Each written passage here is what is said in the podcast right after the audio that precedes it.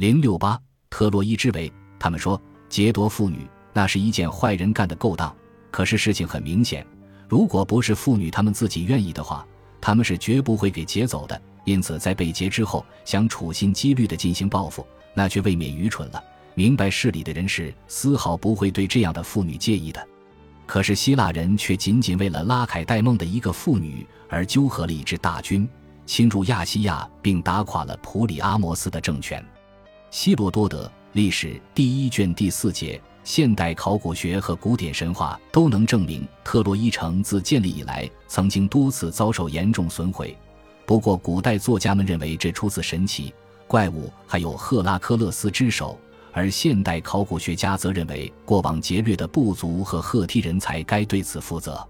不过，在强如海伦的那个时代，特洛伊城已经经过了全面的整修，阿波罗和波塞冬甚至还为他们重建了城墙。这时的特洛伊城可以说是固若金汤，很多人都误以为荷马的《伊利亚特》讲述的是特洛伊战争的故事。事实上，荷马所讲述的故事开始之时，围城战已经持续了九年有余。下面我们要讲述的是对这场战争概要性的总结，同时还会花更多的一些篇幅去介绍出场人物的生平。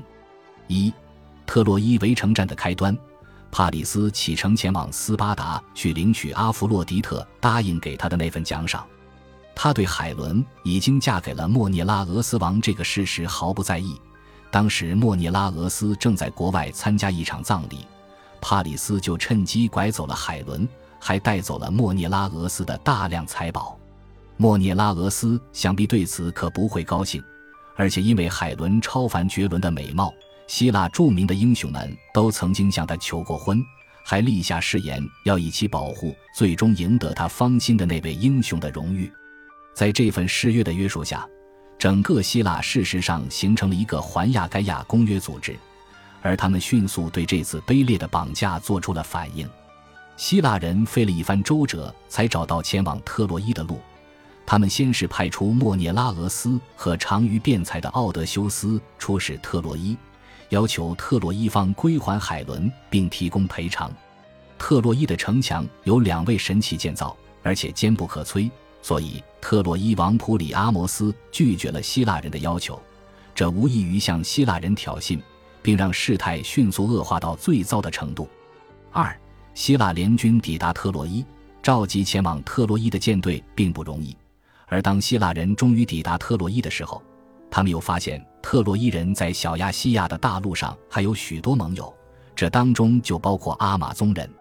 所以，希腊人在战争的初期主要做的是切断特洛伊人与外界的往来，以防止他们源源不断地获得补给。